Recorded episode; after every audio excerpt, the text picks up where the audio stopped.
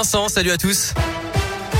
Et à la une de l'actu dans le Grand Lyon, cet accident peu banal cet après-midi, une collision entre une voiture et un minibus de l'administration pénitentiaire.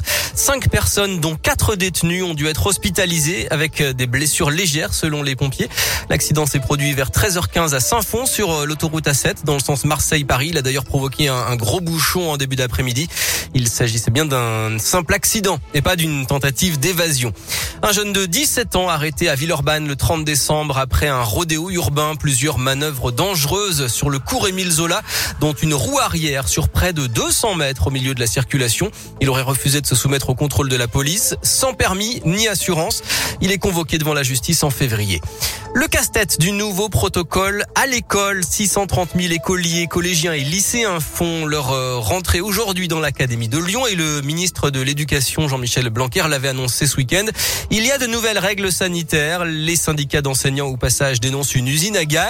Dès qu'un cas positif de Covid sera détecté du CP au CM2, les élèves de la classe vont devoir passer trois tests en quatre jours, un PCR ou un antigénique, puis deux autotests deux et quatre jours après.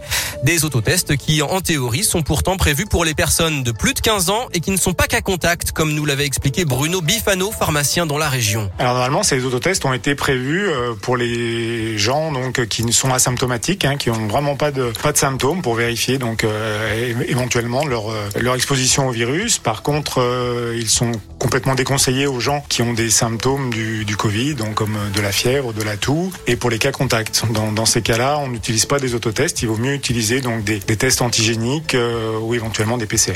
Et le résultat se lit euh, comme sur un test de grossesse. Deux barres s'affichent en cas de résultat positif. Réunion de crise en ce moment à Matignon. Jean Castex a réuni une dizaine de ministres pour faire le point sur euh, l'avancée du variant Omicron. De leur côté, les députés examinent cet après-midi le projet de loi sur le pass vaccinal à l'Assemblée.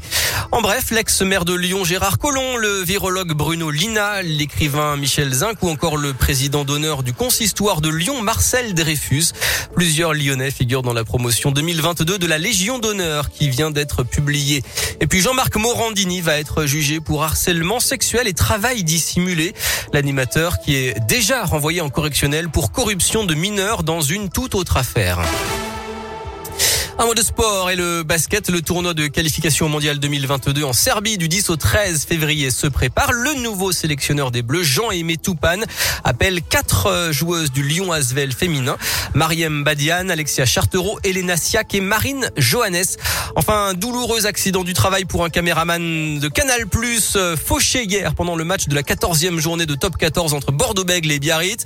Il a été pris en tenaille et renversé par deux joueurs emportés dans leur élan. Bilan, fracture à la jambe, il va être immobilisé six semaines. Moi, je serai dans le coma à l'heure actuelle. il y a des chances. Les deux bestiaux. euh, Philippe, direction radioscoop.com avec la question du jour. Oui, faut-il, euh, est-ce une bonne décision d'avoir allégé certaines mesures d'isolement? Vous savez que les durées d'isolement ont été légèrement raccourcies. Eh bien, c'est très partagé. Hein. C'est du 50-50. Vous êtes euh, pour le oui à 51,6% et, et pour le non à 48,4%.